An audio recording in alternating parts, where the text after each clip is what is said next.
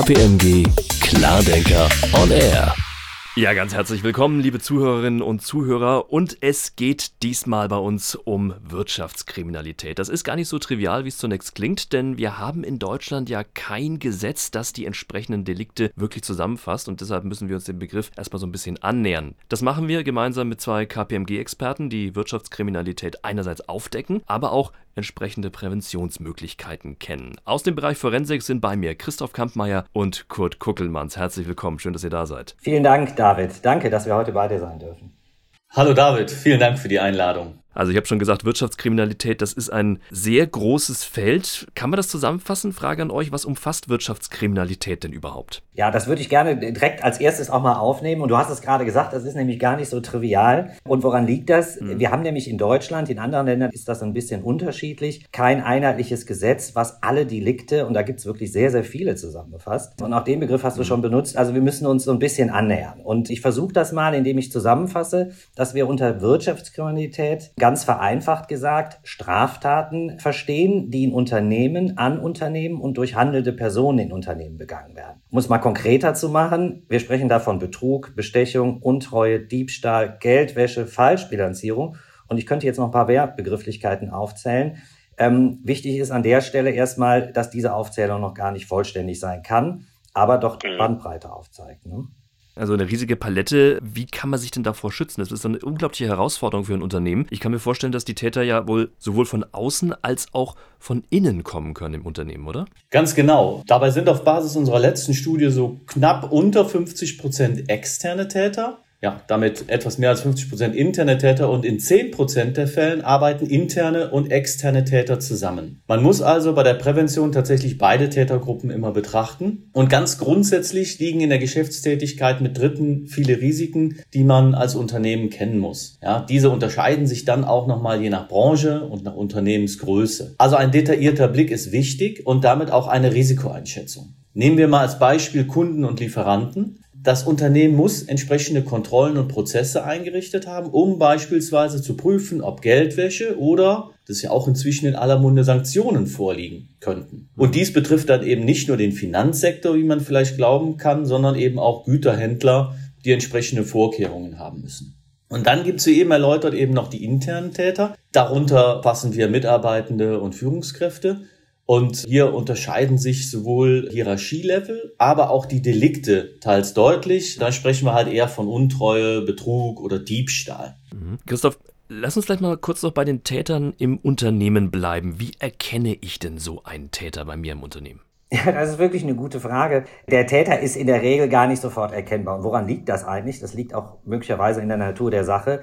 Denn nach unserer Erfahrung ist natürlich auch die kriminelle Handlung gar nicht so einfach zu erkennen, denn dann würde sie ja auch direkt auffallen. Es gibt aber Merkmale, die sind in einem sogenannten, wir sprechen hier von einem Short Triangle zusammengefasst und das stammt schon aus den 1930er Jahren.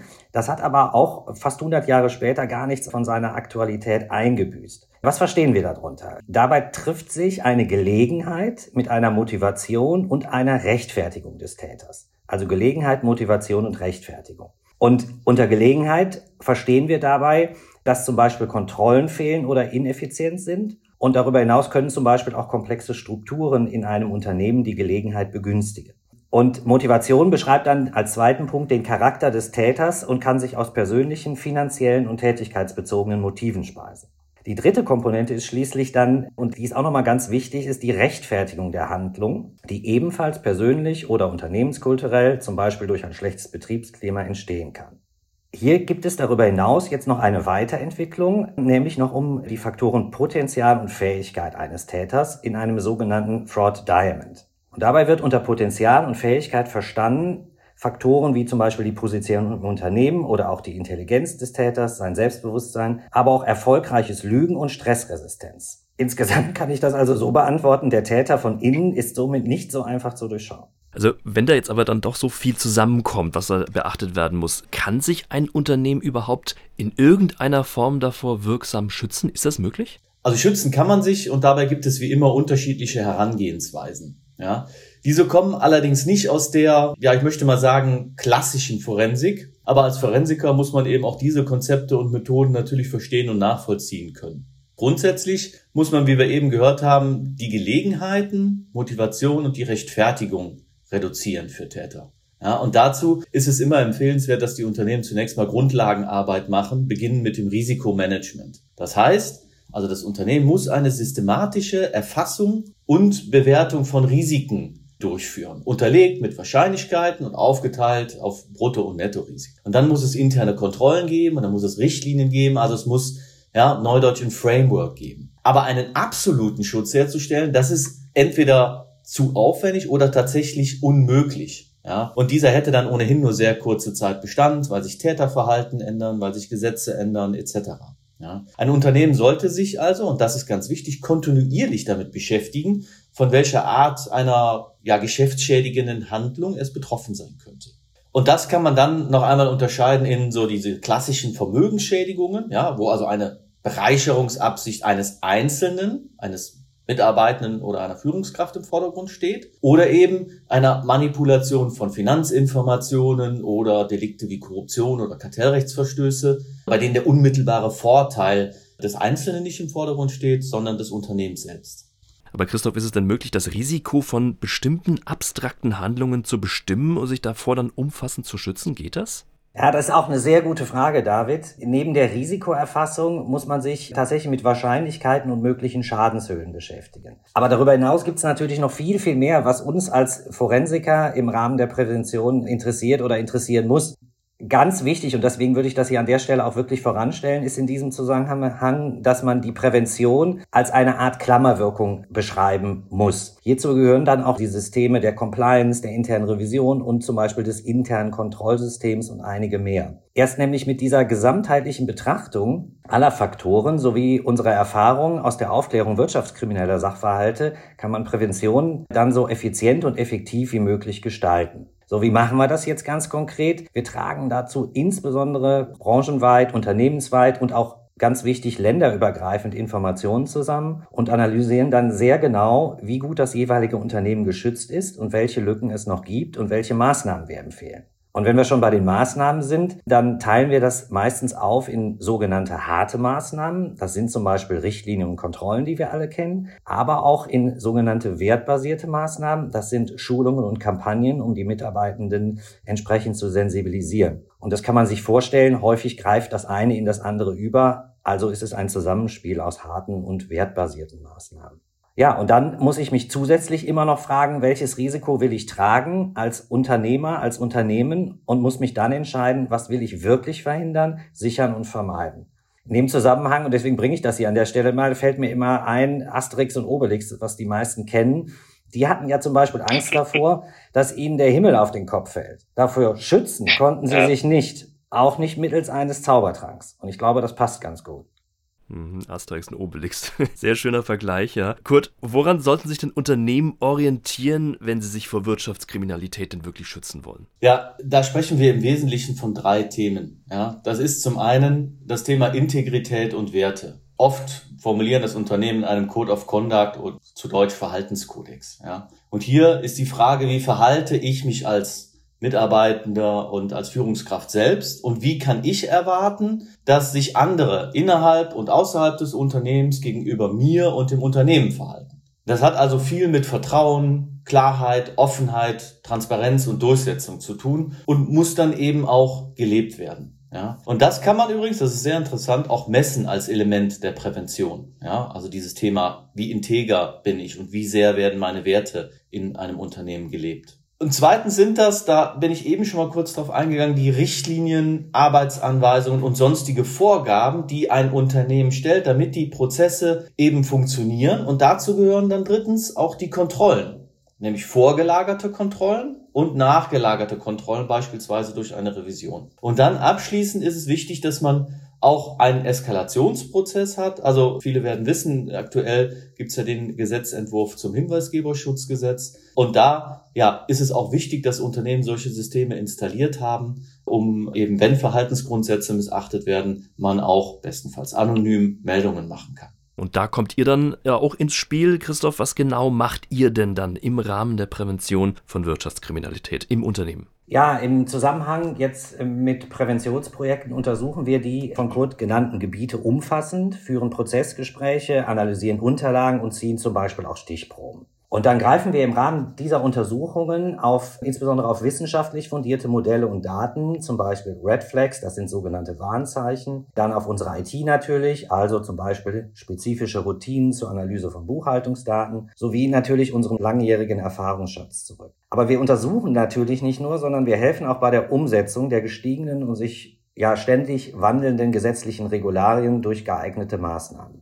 Wir haben es gerade schon gehört, Hinweisgeberschutzgesetz oder zum Beispiel aber auch das aktuelle Lieferketten-Sorgfaltspflichtengesetz sind hier in dem Zusammenhang sicherlich zu nennen. Und dann ist nochmal ein weiterer Aspekt sehr wichtig. Es sollten Maßnahmen, zum Beispiel Änderungen an Kontrollen, spezifische Schulungen oder Richtlinien beziehungsweise neue Prozesse, bestenfalls auf den bestehenden Strukturen aufbauen. Also wir erfinden das Rad nicht ständig neu. Und meistens, das zeigt zumindest unsere Erfahrung, ist das auch möglich, dass wir eben auf diesen bestehenden Strukturen aufbauen können.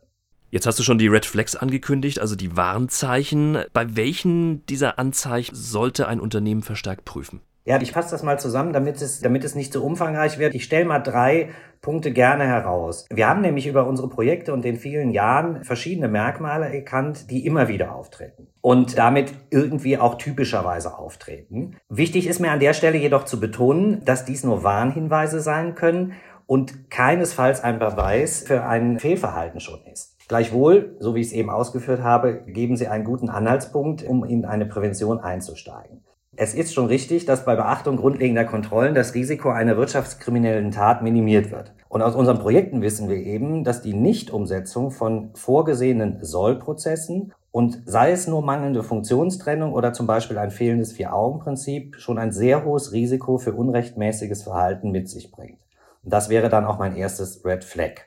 Als zweites Red Flag würde ich heute vorstellen, die Nähe zu einem bestimmten Kunden oder auch zum Wettbewerber und damit auf mögliche Interessenkonflikte eingehen. Das ist zum Beispiel dann der Fall, wenn es im Einkauf zum Beispiel kein Rotationsprinzip gibt oder im Vertrieb langjährige Beziehungen nicht transparent gelebt werden und zum Beispiel überdurchschnittlich hohe Rabatte gewährt werden. Als dritten und letzten Punkt würde ich noch aufzeigen, vage oder ungewöhnliche Zahlungsbedingungen. Hierzu gehört zum Beispiel die Nutzung von Bargeld, Offshore-Konten und so weiter. Hier sollte man nach unserer Erfahrung immer zweimal hingucken und das Ganze dann auch detailliert untersuchen.